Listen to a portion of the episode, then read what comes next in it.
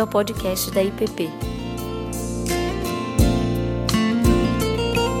A mensagem que você está prestes a ouvir foi ministrada pelo pastor Ricardo Barbosa.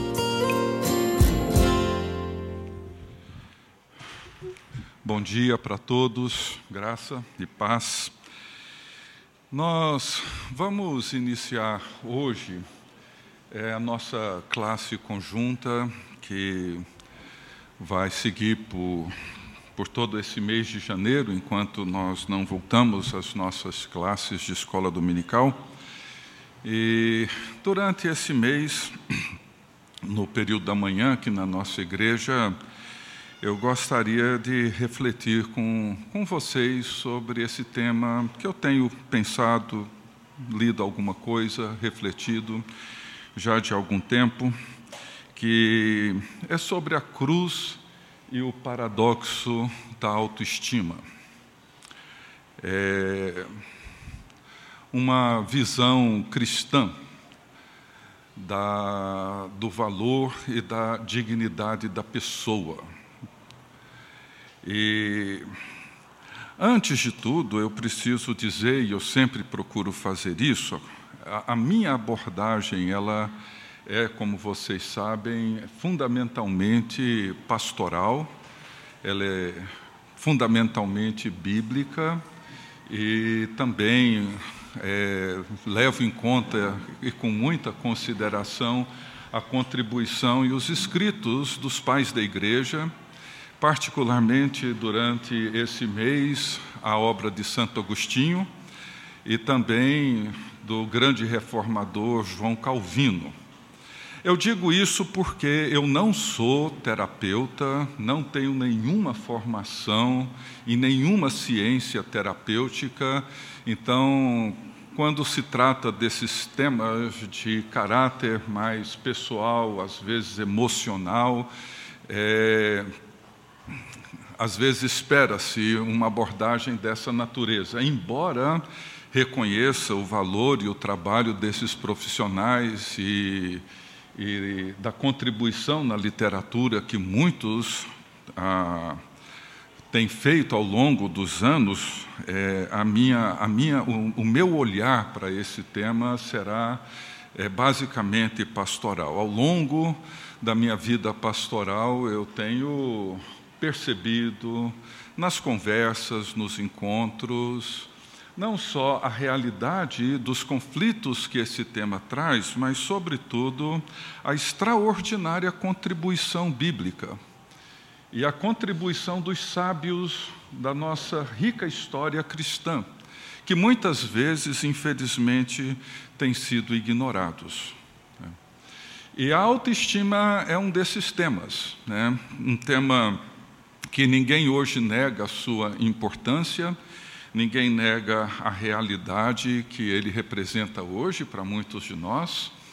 Obviamente, todos nós reconhecemos a importância de se ter uma imagem saudável e positiva de si mesmo e conhecer o valor e a dignidade humana é fundamental para qualquer pessoa. E é um tema que nós encontramos em todas as Escrituras e em toda a história da igreja.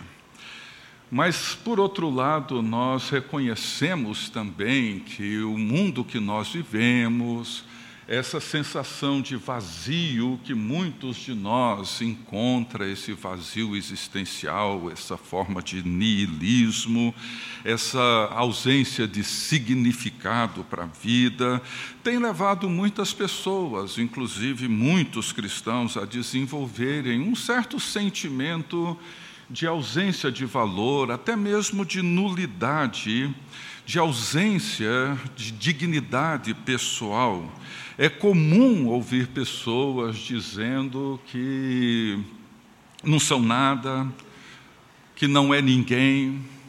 Muitos cristãos, irmãos e irmãs nossos, inclusive, se acham, não se acham, perdão, dignos de qualquer valor pessoal. Muitos, inclusive, pensam e até acreditam que Deus não se importa com eles não se sentem amados por Deus, valorizados por ninguém, e isso traz certamente implicações imensas, profundas, não só para a pessoa, como para a família e para toda a comunidade. E há um sentimento que vem se tornando cada vez mais comum, comprometendo o desenvolvimento pessoal, emocional, espiritual, afetivo de muitos e além de comprometer o desempenho, a contribuição dessas pessoas no propósito que Deus tem para cada um de nós. Porque todos aqueles que de alguma forma sentem que têm pouco ou nenhum valor, acreditam que pouco ou nada podem contribuir com, com o próximo, com a família, com a igreja, com a sociedade. E assim, o que vemos é que tanto a igreja, como a sociedade e a família perdem com tudo isso.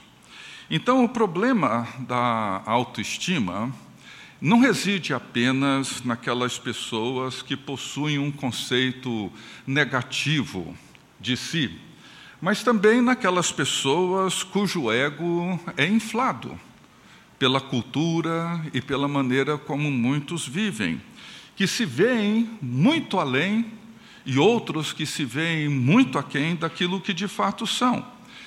Então, tanto uma perspectiva subvalorizada como uma perspectiva supervalorizada são indicativos de desordem pessoal, emocional, afetiva e espiritual.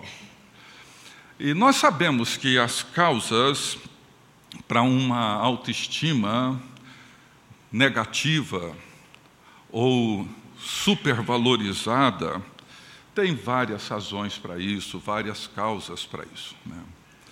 E sabemos, por exemplo, que experiências que envolvem rejeição, violência, indiferença, abuso, bullying, todo esse tipo de situação que muitos de nós já vivemos, já experimentamos, dificuldade que muitos adolescentes enfrentam de aceitação, conflitos com a timidez, insegurança, a rejeição que às vezes na juventude experimentamos e sofremos, frustração profissional, frustração acadêmica, desemprego, injustiça profissionais que se sentem subvalorizados ou mesmo perseguidos no ambiente de trabalho, às vezes o divórcio, a morte de pessoas queridas e importantes para nós. E podemos ainda incluir nesse rol de causas que acontecem ao longo da vida enfermidades físicas e psíquicas, deficiências, crônicas, são possibilidades, realidades, situações que todos nós, de uma forma ou de outra, vivemos e que nos levam a desenvolver uma certa crise em relação ao valor e à dignidade de cada um de nós e de pessoas que encontram-se à nossa volta. E é preciso procurar, de alguma maneira, compreender o que, que acontece não só conosco enquanto indivíduos, mas o que acontece conosco enquanto família, enquanto comunidade, enquanto igreja, enquanto povo de Deus.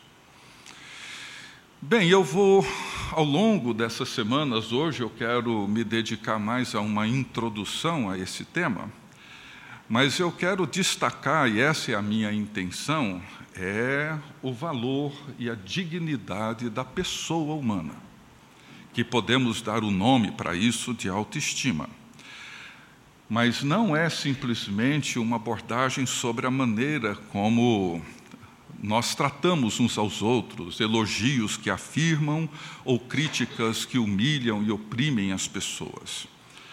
Isso porque, quando nós voltamos às Escrituras e quando nós olhamos para os Evangelhos, certamente nós não encontraremos ninguém que foi mais humilhado, rejeitado, ultrajado, agredido fisicamente, emocionalmente, espiritualmente, incompreendido do que o nosso Senhor Jesus Cristo. E ninguém irá questionar a grandeza, a perfeição da dignidade da pessoa de Jesus Cristo, da sua humanidade robusta, verdadeira, perfeita. Ele foi chamado de beberrão, amigo de pecadores.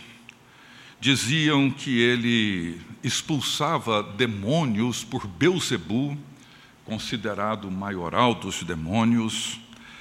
Ou seja, tudo isso seria motivo suficiente para pensar que Jesus não tivesse uma consciência de valor e de dignidade pessoal.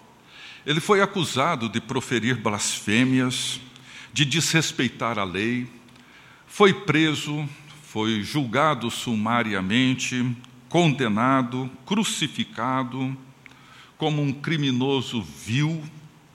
Tudo isso aconteceu com Jesus Cristo, tudo isso aconteceu com o Filho de Deus, com o nosso Senhor, o Salvador e Redentor, com o próprio Deus que habitou entre nós, cheio de graça e de verdade. No entanto, o valor e a dignidade de Jesus jamais sofreram um arranhão sequer, jamais sofreu um, um abalo, jamais sofreu um abalo sequer seja toda a sua honra, toda a sua dignidade, o seu valor, a perfeição da sua humanidade foi preservada, assim na terra como no céu.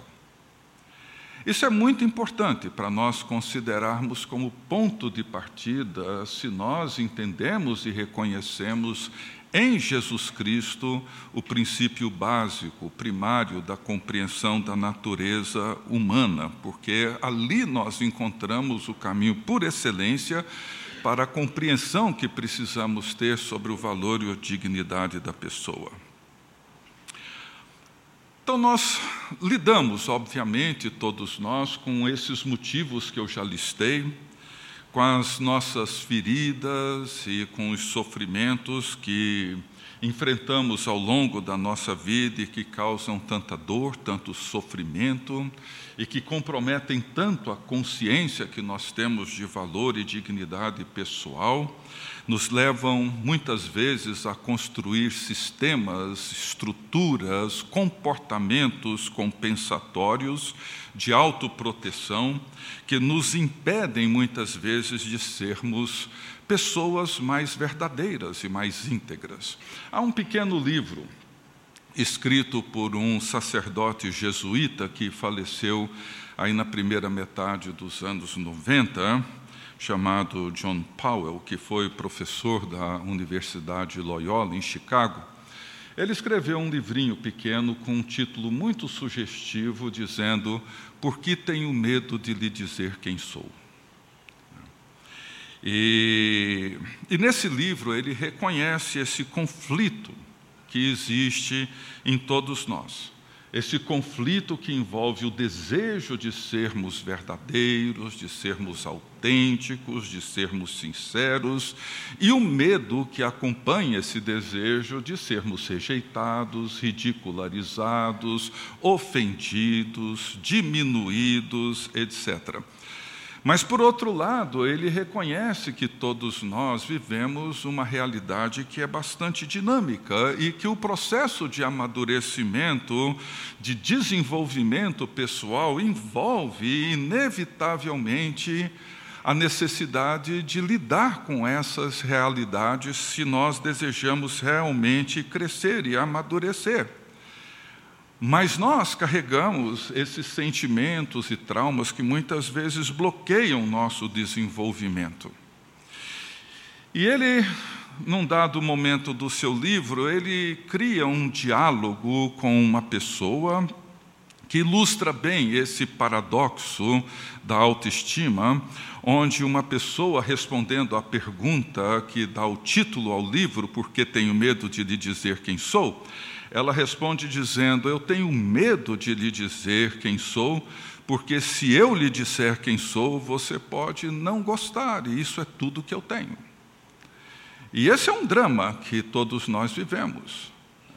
Se eu disser quem eu sou, vocês podem não gostar.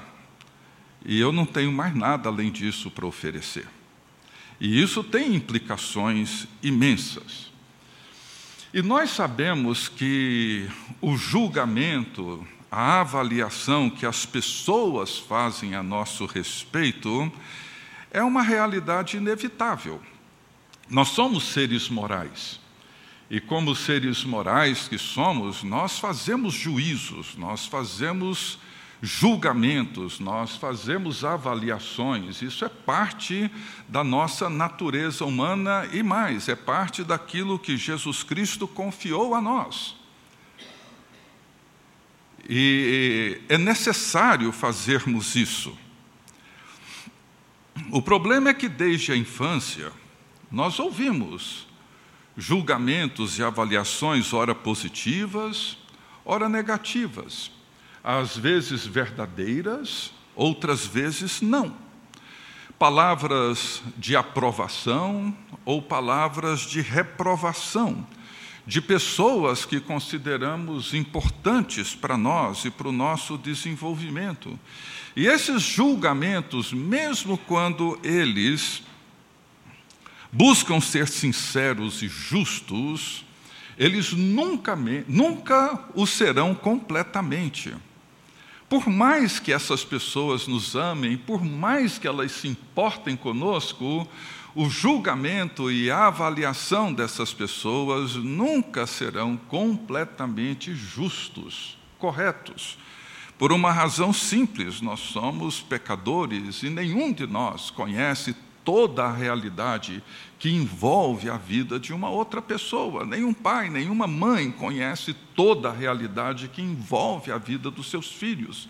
Nenhum cônjuge conhece toda a realidade que envolve a vida do seu marido ou da sua esposa. Então, eu posso sim ter medo de dizer quem sou, porque isso sempre trará o risco do julgamento e de uma possível reprovação e rejeição. Mas, por outro lado, Esconder ou negar me levará para um mundo inevitavelmente falso, ilusório, um mundo de relacionamentos superficiais e manipuladores. Agora, o paradoxo desse tema, e aí a, a razão pela qual a minha abordagem é pastoral e bíblica, é porque o conflito, a tensão que existe entre o ensino bíblico e a busca ou os processos que eu chamaria de seculares para o desenvolvimento da autoestima, apresenta um conflito, uma tensão. O ensino de Jesus nos evangelhos, por exemplo, ele afirma a necessidade de nós, como discípulos de Jesus Cristo, tomar a nossa cruz, negar a nós mesmos, renunciar tudo o que temos, ser o último e não o primeiro, morrer para poder então viver. Veja que isso e muito mais que nós lemos na Bíblia apresenta um paradoxo imenso em relação aos conceitos seculares de autoestima. Como que nós podemos falar sobre autoestima e ao mesmo tempo falar sobre a necessidade de renunciar, morrer, tomar a cruz, negar-se a si mesmo? É por isso que muitos autores cristãos que procuram abordar esse tema, eles acham mais importante avaliar e afirmar primeiro a, o lado, digamos, negativo, para depois desenvolver os princípios positivos e afirmativos da pessoa. E aí é onde nós nos deparamos com um fato importantíssimo que que a compreensão cristã, a percepção cristã do valor e da dignidade da pessoa é único, absolutamente singular.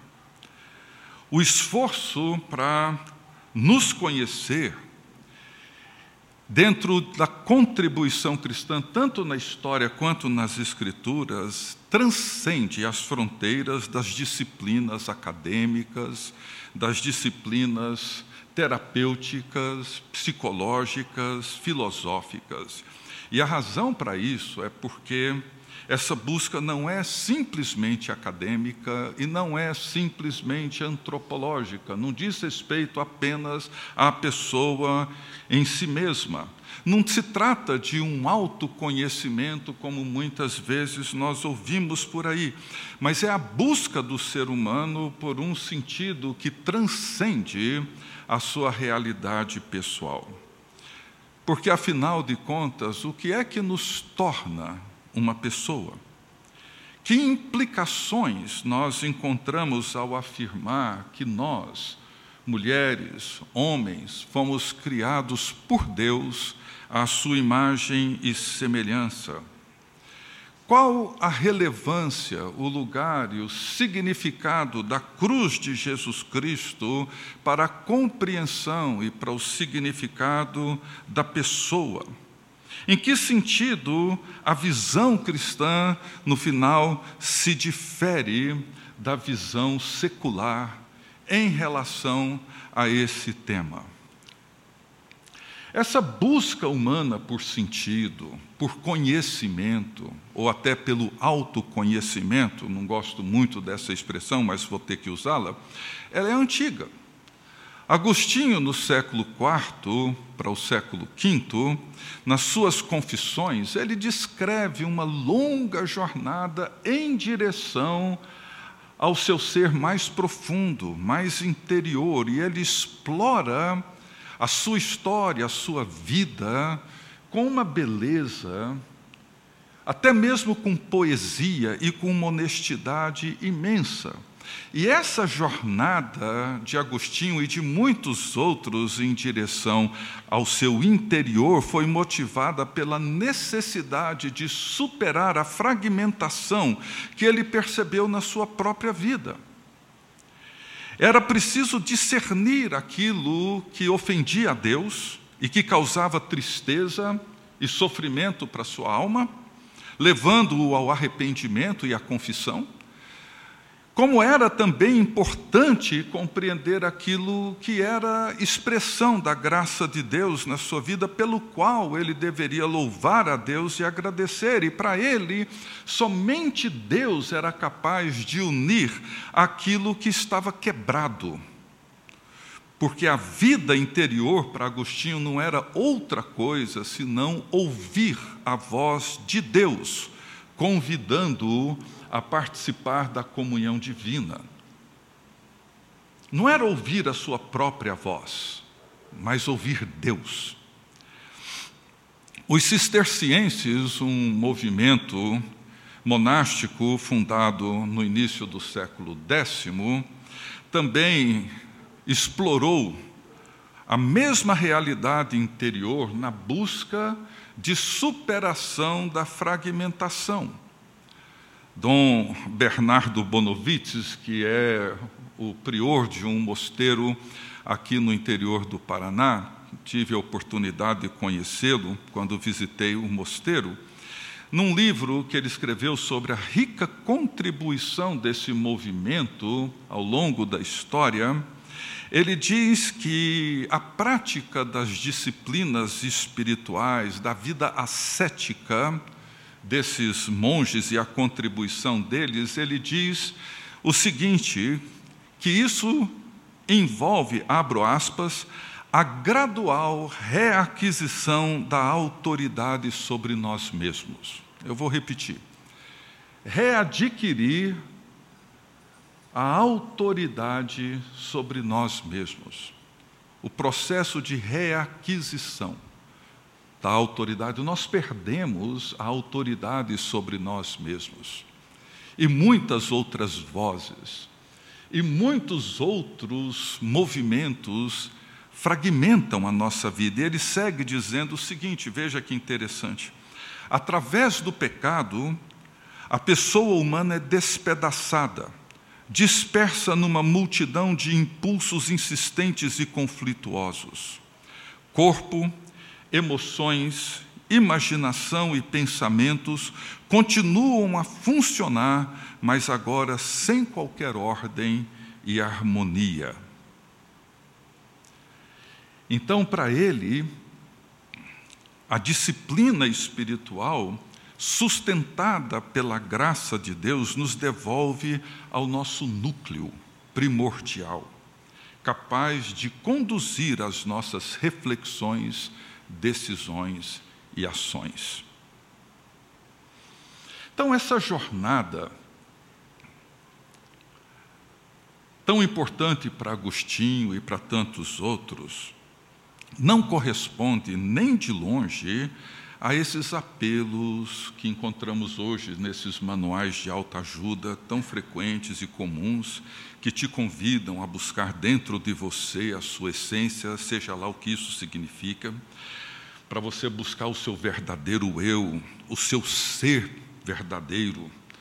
E este esforço ele existe a partir do momento em que ele faz você acreditar que você é realmente uma pessoa extraordinária, linda, maravilhosa, sem se importar para aquilo que você faz e nem para as implicações morais das suas escolhas.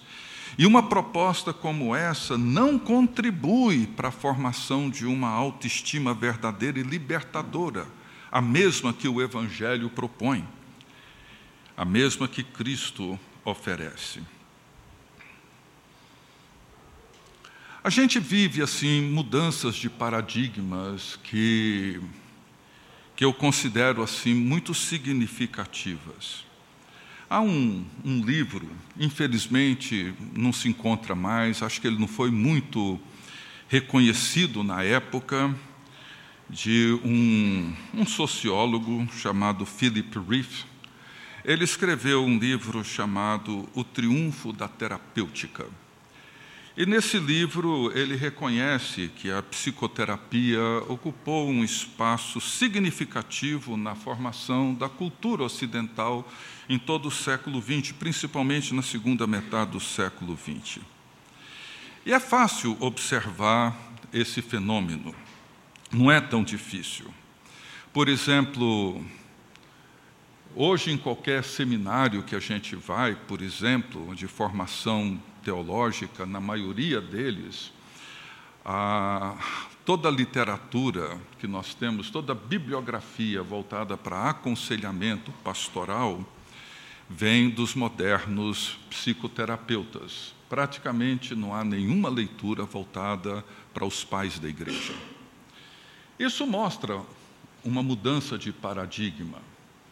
É claro que há uma contribuição riquíssima desses modernos psicoterapeutas, mas ao ignorar a contribuição dos pais da igreja da sabedoria da igreja, nós corremos o risco de perder a nossa fonte primária. E isso trouxe um segundo, uma segunda mudança de paradigma, que é que o mundo religioso ele se dedica à atividade religiosa. Então, quando alguém enfrenta alguma dificuldade doutrinária, alguma dificuldade que diz respeito à vida religiosa, então a igreja, pastores, conselheiros cristãos estão ali para tentar ajudar. Mas quando alguém enfrenta algum problema de natureza mais emocional, isso então é encaminhado para os terapeutas. Não há aqui uma crítica aos terapeutas, mas uma denúncia à maneira como nós, enquanto igreja e cristãos, vamos perdendo a nossa responsabilidade no uso das Escrituras para ajudar as pessoas que enfrentam essas dificuldades. Então, há um capítulo nesse livro dele intitulado O Terapêutico como Teólogo. E o subtítulo é a psicologia de Jung como uma linguagem de fé. Eu não sou um estudioso de Jung, eu sei um pouco da vida dele, da família complexa, difícil. A mãe dele foi internada em clínicas psiquiátricas por algumas vezes. O pai tinha um problema seríssimo de coerência da sua fé, e isso trouxe problemas emocionais gravíssimos para o seu pai. E o Philip Reef afirma o seguinte: Veja o tanto que isso é importante. Ele diz assim que Jung usou a própria vida impiedosamente para ilustrar sua teoria, considerando a si mesmo como seu melhor caso, isto é, completado com maior sucesso. Veja aqui, da moderna transferência exigida de fidelidade da velha fé para a nova psicologia, não como um ato de desrespeito a qualquer fé, mas como a maneira pela qual todas as fés poderiam novamente tornar-se viáveis e, portanto, válidas também. Ele reconhece que houve uma mudança de paradigma aqui, ou seja, uma mudança da velha teologia para a moderna psicologia, sendo que a última, para muitos, é o que valida a primeira. Uma vez que a saúde emocional e psíquica passaram a validar a experiência religiosa e não o contrário. E hoje eu encontro com frequência uma afirmação bem comum dizendo o seguinte: que sem sanidade, não há santidade. Mas para os pais da igreja e para a velha teologia, digamos assim, o oposto é verdadeiro. Sem santidade não há sanidade. E isso muda a perspectiva de uma visão cristã sobre esse tema. E ele fala então da transferência de fidelidade da velha fé para a nova psicologia. E é curioso notar que para muitos cristãos modernos a salvação não diz mais respeito ao arrependimento, confissão de pecados, voltar-se para Cristo confessando-o como Senhor, mas ser salvo hoje para muitas pessoas é ter boa saúde emocional e psíquica, estar de bem com a vida, o que significa livre de culpas não se sentir preso a nada, podendo buscar a sua felicidade e realização sem se importar o que isso vai custar para os outros e até mesmo para si mesmo.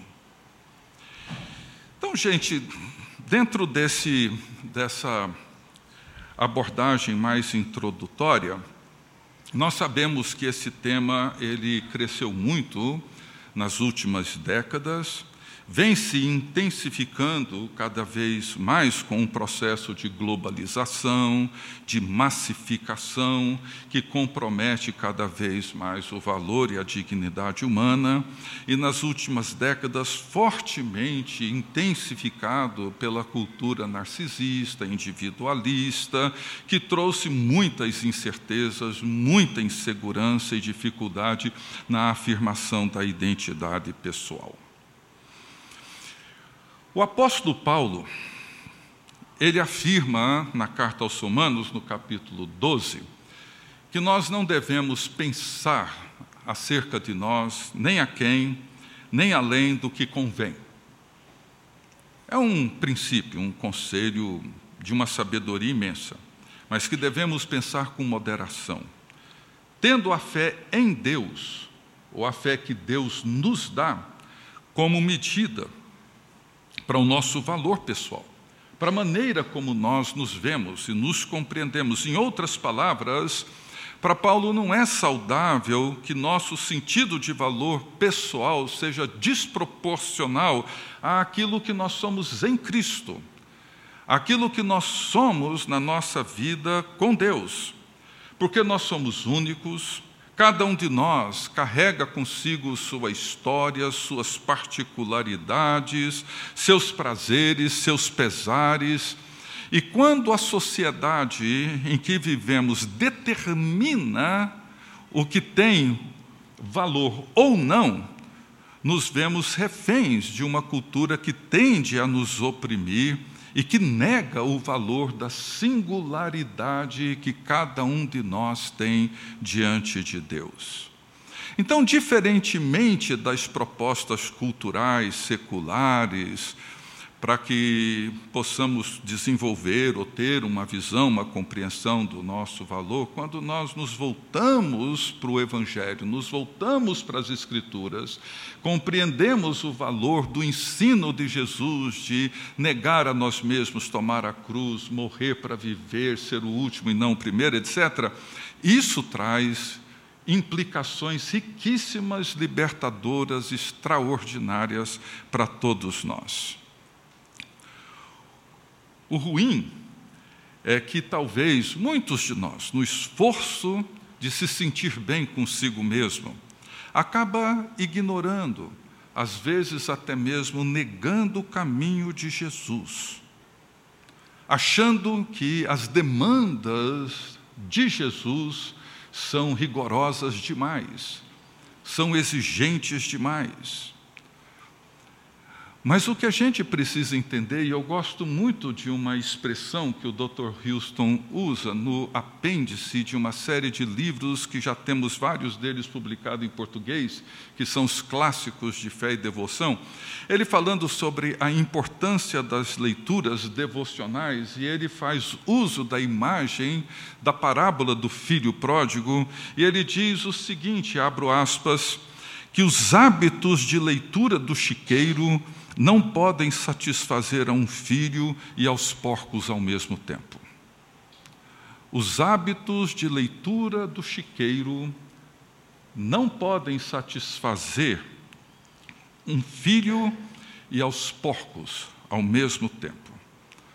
Ou seja, parte do esforço de promoção de autoestima é tentar fazer com que uma pessoa alienada de Deus se sinta bem e confortável no mundo de Deus. Não funciona. Pode nos dar assim um certo uma certa perspectiva, mas ela não funciona. Há um livro que eu tenho usado muito, de um casal, ele é bem conhecido, Alistair McGrath, tem muito livro dele em português. A, a, esposa dele, Joana, é uma doutora em psicologia. Eles escreveram um livro sobre esse tema. E ele diz assim: eles dizem assim, a preocupação em promover uma autoestima positiva muitas vezes parece repousar sobre fundamentos teológicos altamente questionáveis. Princípios cristãos centrais, como a realidade do pecado e o chamado à humildade, parecem ter sido abandonados ou comprometidos. O preço pago pela autoestima positiva é muitas vezes uma diluição ou distorção do Evangelho.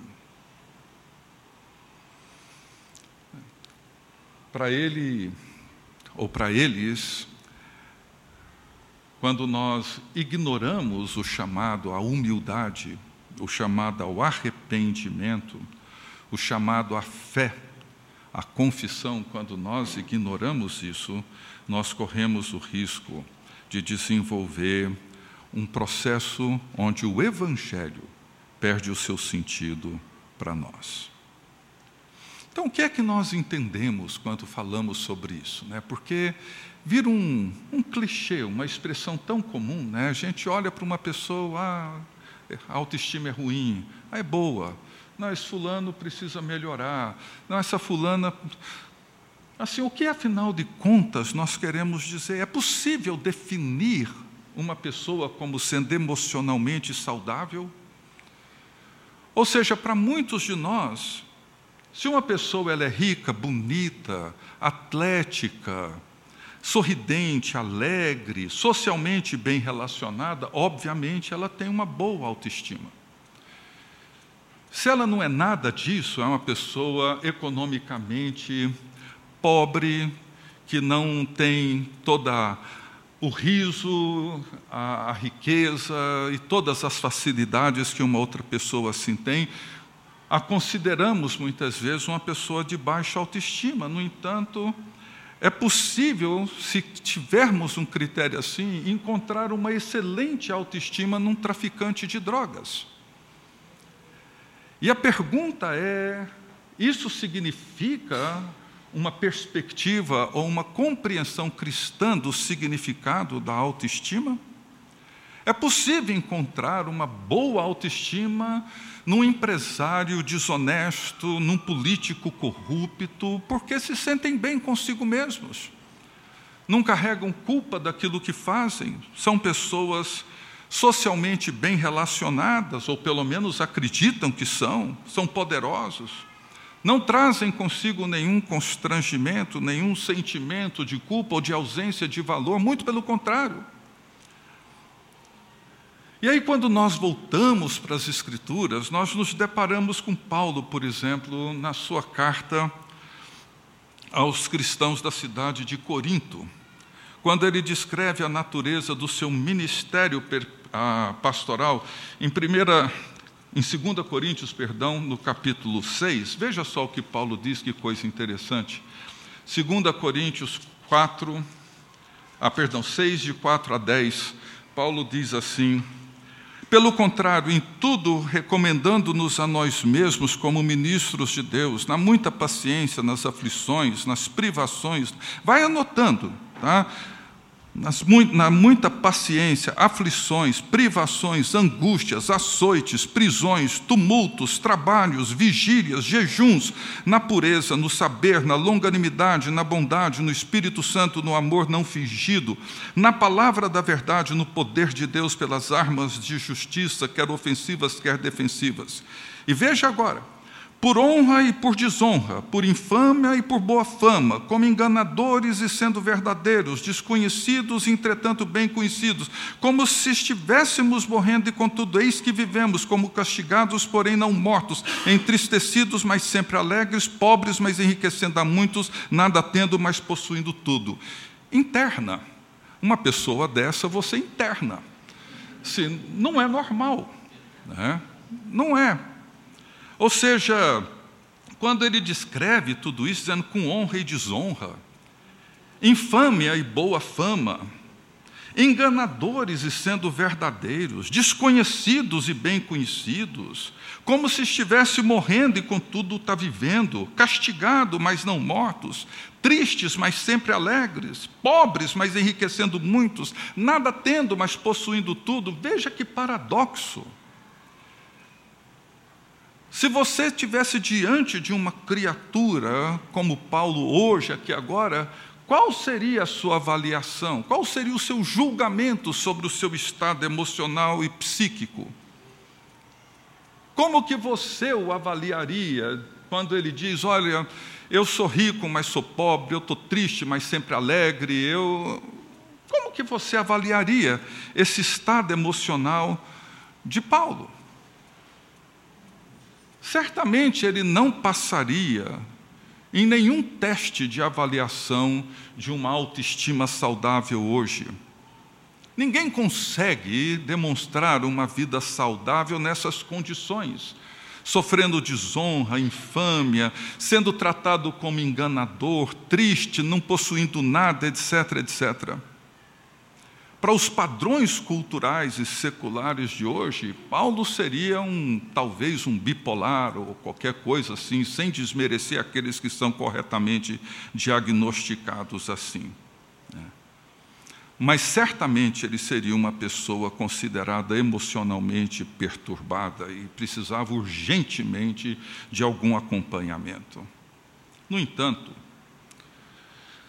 nós muitas vezes, na nossa cultura, não aprendemos a entender o lugar, o significado, o espaço que essas expressões, como a tristeza, a angústia, possuem no grande e longo processo de nos conceder dignidade pessoal e valor. Portanto, isso nos leva a reconhecer que se existe uma área na vida, na experiência humana, na qual encontramos muitas opiniões distintas e divergentes, são essas em que o valor pessoal, a dignidade pessoal, essas situações que descrevem as experiências emocionais são apresentadas e a maior parte dessas opiniões elas tendem a serem vagas, subjetivas, porque a autoestima, como muitos outros conceitos de natureza emocional,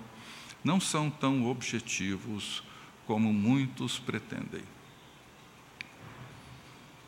Então, nós precisamos olhar para isso, e o que nós vamos fazer no próximo domingo em diante é olhar para essa experiência, essa realidade humana, desde uma perspectiva cristã, desde uma perspectiva bíblica.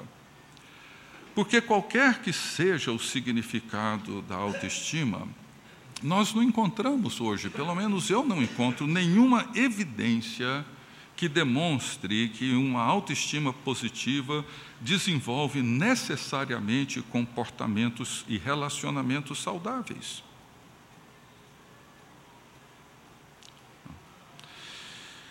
Deixa eu dar um pequeno salto aqui para a gente concluir ainda hoje. Esse é um tema relativamente recente. É, se olharmos para a história nos séculos passados, é, essa preocupação não existia. Né? Ah, esse conceito do indivíduo, da pessoa enquanto um indivíduo, um ser encapsulado em si mesmo, ela começa a crescer, segundo alguns historiadores, começa a surgir a partir do século XVI, século XVII. Somente no século XVIII é que o espaço dentro das casas reservados para pessoas, assim como quartos reservados para uma pessoa, etc., para preservar sua privacidade, etc., é que começam a aparecer na história. Quando nós olhamos para a história bíblica, as pessoas nunca eram identificadas como indivíduos em si mesmo. É o Bartimeu, filho de Timeu. Ou seja, as pessoas elas eram identificadas dentro de um contexto social, familiar. Né? Não eram identificadas simplesmente de uma forma isolada. Então, esse processo, ele surge e toma corpo em épocas mais recentes. Né? E até mesmo hoje, quando nós olhamos para as pessoas de condição social mais simples, pessoas mais pobres, que às vezes uma família inteira vive num cômodo só, essa consciência de privacidade, de valor individual, etc., não existe num ambiente assim. É, isso, num certo sentido, tem um, um, um, contexto assim até um tanto elitista, diz respeito a nós, diz respeito à maneira como nós podemos ou como nós vivemos. Então, nós vemos que essa preocupação com autoestima e com esse conceito que envolve o valor e a dignidade da pessoa, ele é recente. Contudo, quando nós olhamos para as Escrituras e, particularmente, para os Evangelhos, a preocupação de Jesus com a realidade única e singular do interior de cada um de nós, ela é bem destacada para uma comunidade de pessoas simples, mas Jesus deixa claro que o que contamina a pessoa é a realidade interna dela, na sua crítica aos hipócritas. Né? É o que se encontra dentro dela. É diferente da linguagem contemporânea do eu interior. A preocupação de Jesus era buscar uma integração entre a aparência e o interior ajudando os seus ouvintes, os seus discípulos, a integrarem a preocupação com a sua aparência, com aquilo que os outros viam, com a realidade mais interna, mais pessoal. Então, essa é uma presença muito forte nos evangelhos, é muito forte nos salmos, Mas, por outro lado, nos ajuda a reconhecer, muitas vezes hoje, depois que isso perdeu o seu valor por vários movimentos que aconteceram, não vamos ter tempo de abordar isso hoje, nem agora, mas foi perdendo o seu valor e foi retomando aí em final do século XIX, século XX, onde essa preocupação com a pessoa mais interior foi voltou a ser uma preocupação principalmente no mundo ocidental.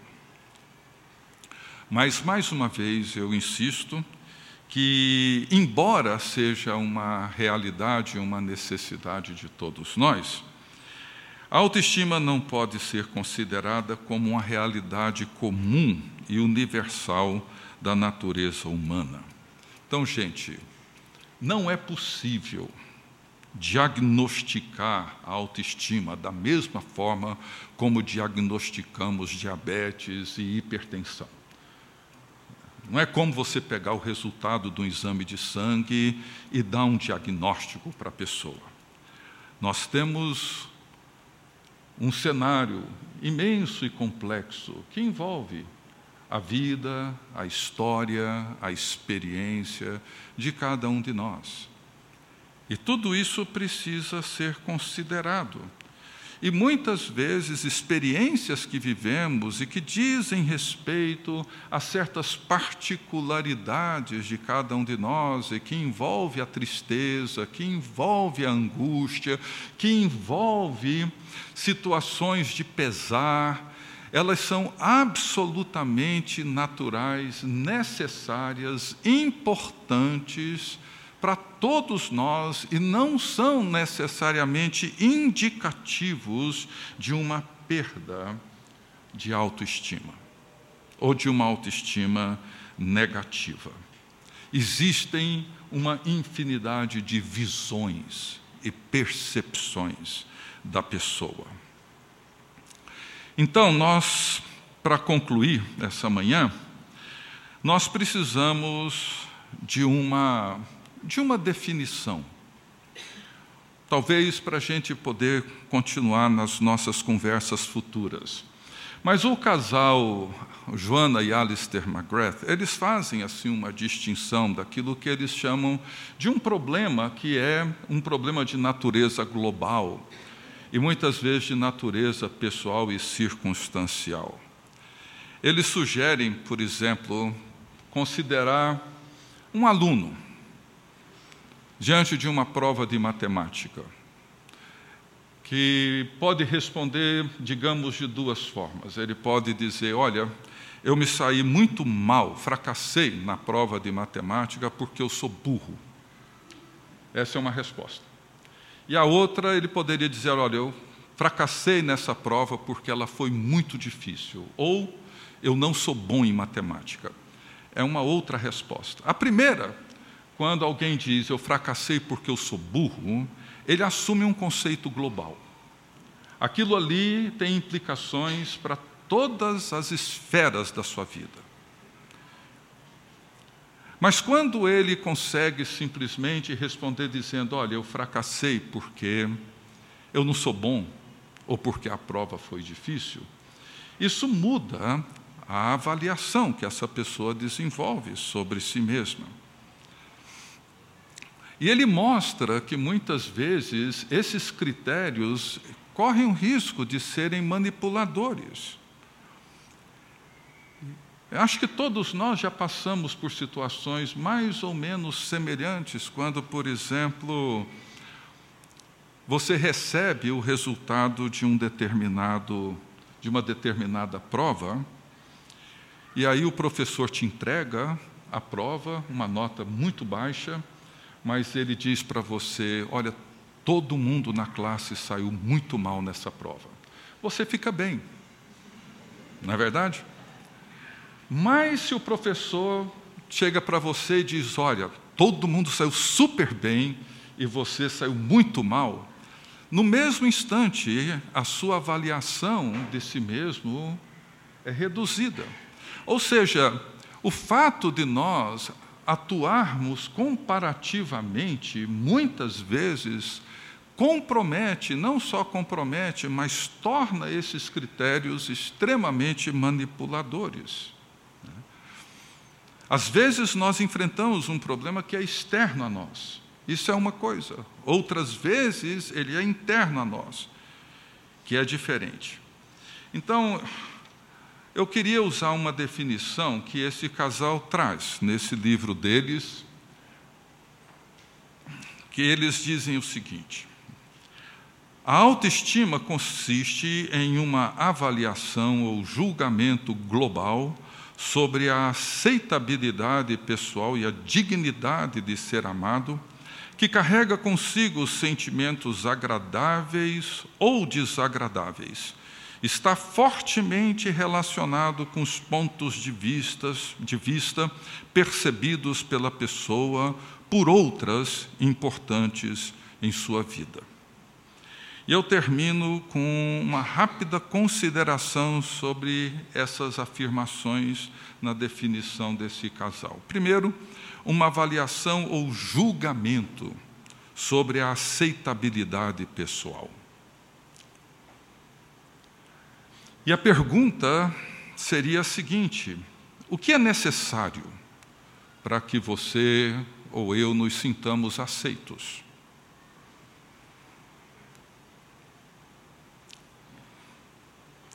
Por exemplo, mentiras a meu respeito me ajudam a me sentir melhor e mais aceito? Um outro autor descreve que os professores das escolas públicas de uma região da Califórnia perceberam, de escolas assim, de, de população de renda mais baixa, percebeu que havia um número enorme de evasão escolar, de prostituição de adolescentes, de violência, etc.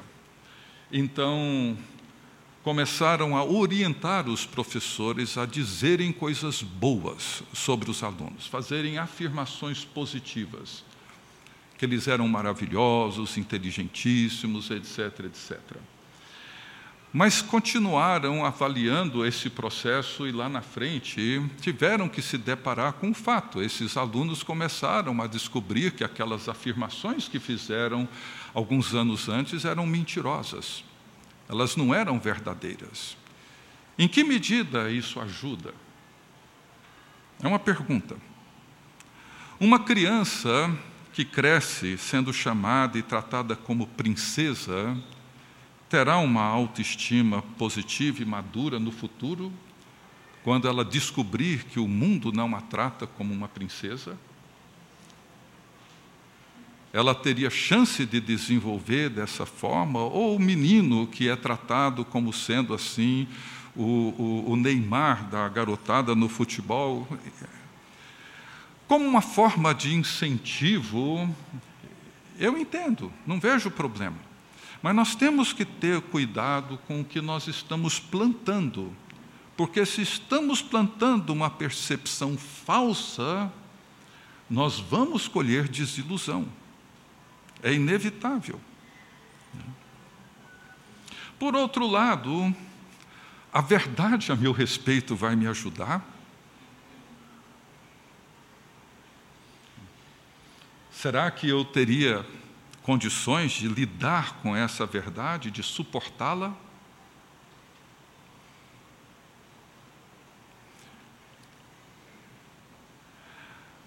Outra afirmação deles: a autoestima consiste em uma avaliação ou julgamento sobre a dignidade de ser amado ou amada.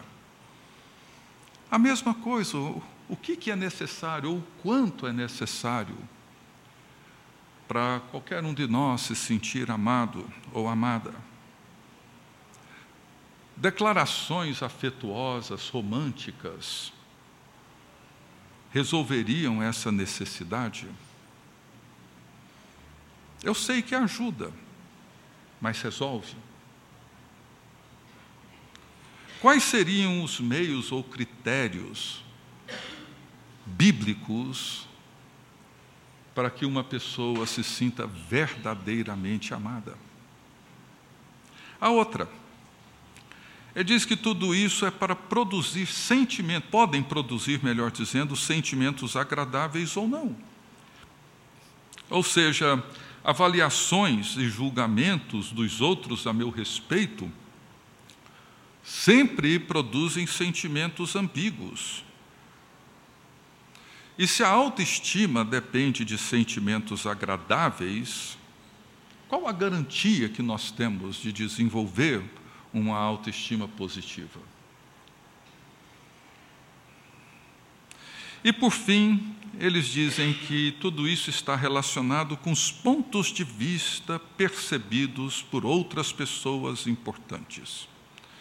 Ou seja, esse, esse é uma, uma, um conceito bastante comum de vários estudiosos, onde aquilo que pessoas que eu considero importantes para mim dizem a meu respeito tem um poder enorme na formação de uma de um valor e dignidade pessoal.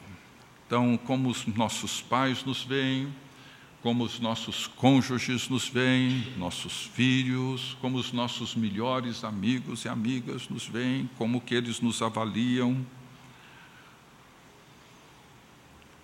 Mas enfrentamos problemas, uma crítica honesta de alguém que sinceramente se importa comigo, mas apresenta uma crítica honesta a meu respeito e o faz com palavras às vezes um pouco rudes, me incomoda ou me torna uma pessoa mais motivada, mais encorajada. Me ajuda a perceber que aquela pessoa realmente se importa comigo, mesmo quando o julgamento, a avaliação, a crítica dela é severa. E a pergunta mais importante, e é o que nós vamos olhar a partir de domingo que vem, praticamente todos os domingos, quem é o verdadeiro outro, com O maiúsculo, que nos importa? Se a nossa autoestima depende da avaliação e julgamento de pessoas importantes, quem que é o outro sumamente importante, do qual a percepção sobre a minha pessoa realmente importa e realmente faz sentido. E é isso que nós vamos ver daqui até o final do mês, é que tanto para os pais da igreja, João Calvino, para toda a herança cristã e para as escrituras, o que é importante é quando nós entendemos o lugar do verdadeiro outro na avaliação sobre nós mesmos. Como Paulo, escrevendo aos Coríntios, diz: ele falou: Olha, a mim não se me dá ser julgado por vós, nem por tribunal humano, nem eu tampouco julgo a mim mesmo, nem a minha consciência me julga, porque quem me julga é o Senhor. Paulo não está aqui desconsiderando a avaliação e a percepção de outros, nem da sua consciência, mas ele decide não dar aos outros, nem a si mesmo e nem à sua própria consciência a última palavra. E isso muda radicalmente toda a nossa perspectiva. Ok, gente, obrigado. Agradeço a atenção de vocês. E temos um tempinho, se alguém tiver alguma pergunta, por favor, levante a mão.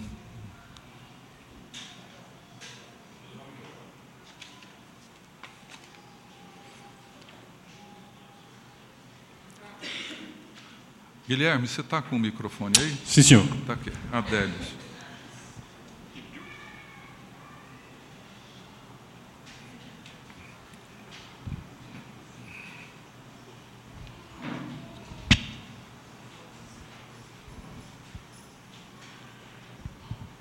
Ricardo, é, eu sempre entendi que a autoestima tem a ver com a minha identidade.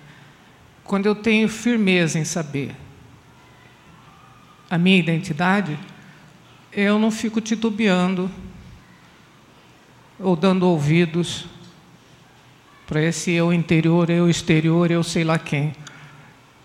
E isso sempre serviu para mim de, de rumo. Meu pai pode não me amar, mas eu sei, filha, de quem eu sou. E lá em Cuiabá, quando alguém queria saber como é seu nome, não bastava o seu nome. A pergunta é: filho quem você é? Aí saberiam quem você era. Isso sempre deu muita segurança para mim. Filha de quem eu sou. Então eu sei quem eu sou. Isso me, me sustentou, me sustenta. Uhum. É, sim, a, diz respeito à identidade, claro. Agora, acho que o que Jesus levanta e o que provoca em nós a necessidade de olhar com mais atenção para isso é que, conquanto é, sabemos, assim, ainda que intelectualmente, racionalmente, de quem eu sou filho, a quem eu pertenço, quem é meu verdadeiro pai, quem é o verdadeiro outro, para muitos de nós existe um abismo, uma, uma, uma lacuna imensa entre uma coisa e outra. Uma vez conversando com uma pessoa cristã, muito crente, muito fiel, e tocamos nesse assunto. Isso já tem vários anos, mas eu nunca esqueci essa conversa. E, e essa pessoa me respondeu assim: falou, olha, eu sei, eu creio que Deus, Pai de Jesus Cristo, é o meu Pai, eu sei que eu sou filho dele, eu sei que ele me ama, mas isso não é uma realidade presente na minha vida. Eu não consigo viver a partir dessa verdade. Eu creio nela, mas ela não é real. Então, assim, ele me ajudou a perceber que, embora racionalmente, doutrinariamente, biblicamente, ele tivesse consciência muito clara sobre isso, ah, como eu tenho, como eu tenho. É, muitas vezes, espiritualmente, emocionalmente, afetivamente falando, isso nem sempre corresponde. Né? Então, esse muitas vezes é o conflito que envolve muitos cristãos, né? que, sim, uma identidade madura cria uma, uma imagem madura de cada um de nós, é verdade isso. Mas, por outro lado, em que medida isso é real para nós? Ou seja, se eu creio, e creio mesmo, né, que que Deus me ama e que Ele me valoriza, etc., por que, que certos julgamentos e críticas a meu respeito me ofendem, me machucam e me desestruturam tanto? Então, é, é isso, sabe? Assim, acho que a grande dinâmica que Agostinho propõe nas confissões é basicamente essa é, e que os cistercienses falam de readquirir autoridade sobre nós mesmos, é isso. Fala, olha, está tudo aqui dentro: emoção, imaginação, intelecto, razão, vontade, está tudo aqui dentro, mas é fragmentado, estilhaçado. E eu preciso readquirir a autoridade sobre mim mesmo. Esse é um processo importantíssimo para nós, né? porque eu creio. Né? Mas muitas vezes, um dos seminários que o Dr. Houston deu aqui, um dos primeiros, na década de 90, o título foi Dando Sentido à Fé e às Emoções. Até uma pessoa que fez, compilou, pegou as fitas cassete, para quem é mais novo, era um negocinho quadradinho, retangular, pequenininho, que tinha uma fitinha dentro dele que a gente gravava tudo lá. Ela pegou tudo aquilo, ouviu, transcreveu. Eu tenho a transcrição. Falei para ele, falei, nós vamos publicar o um livro sobre isso. Eu mandei para ele, para ele só pegar aquilo que na virada do lado A para o lado B perdia uma palavrinha ou outra para ele completar. Aí ele começou a remendar tudo e nunca mais mandou de volta. Eu estou só com o original comigo. Mas quando ele fala dando sentido à fé e às emoções, ele diz: não faz sentido para muita gente, não faz. É assim, eu creio na ressurreição, mas a morte me apavora. Eu creio na soberania de Deus, mas constantemente eu tenho a sensação de que tudo saiu do controle. Isso me leva em conflito, em tensões contínuas. Mas é verdade, tem a ver com identidade e tem a ver com saber quem somos e filhos e filhas de quem nós somos. Tá? Isso, isso. Mais alguém? Você?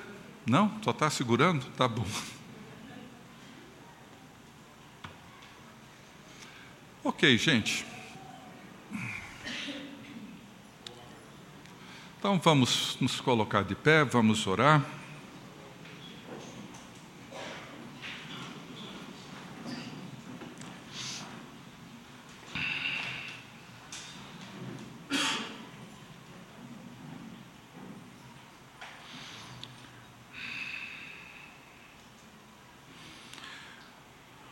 Deus bendito.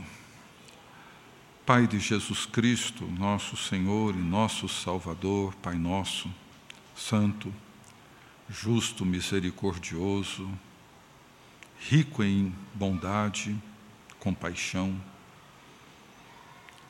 Te louvamos, porque o Senhor nos chama para viver uma realidade que é rica, libertadora, transformadora o Senhor nos chama para viver um mundo no qual Jesus Cristo é a razão, é o princípio. Nos revela a verdadeira humanidade, aquela pretendida na criação.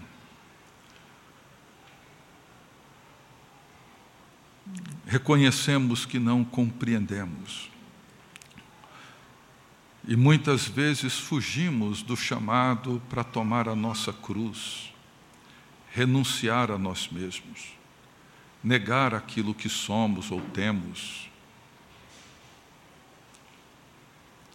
Reconhecemos, ó Deus, que nem sequer sabemos o que significa morrer para então viver. E muitas vezes, Senhor, ouvimos tantas outras vozes com as promessas vazias de nos oferecer sentido, significado. Vozes que comprometem, que nos afastam de Ti, da Tua palavra. Permita-nos, ó Deus, ouvir a Tua voz, integrar novamente tudo aquilo que somos, para vivermos, ó Deus, na Tua presença, com alegria, com segurança, com paz, mesmo em meio às tribulações, angústias, dores, tristezas que enfrentamos, críticas, julgamentos, justos ou não, que sofremos todos os dias. Que o Senhor nos ajude, ó Deus, a manter os nossos olhos em Ti. É o que pedimos. Em nome de Jesus Cristo, nosso Senhor e Salvador. Amém. Você acabou de ouvir o podcast da IPP. Para saber mais, acesse nossa página em www.ippdf.com.br.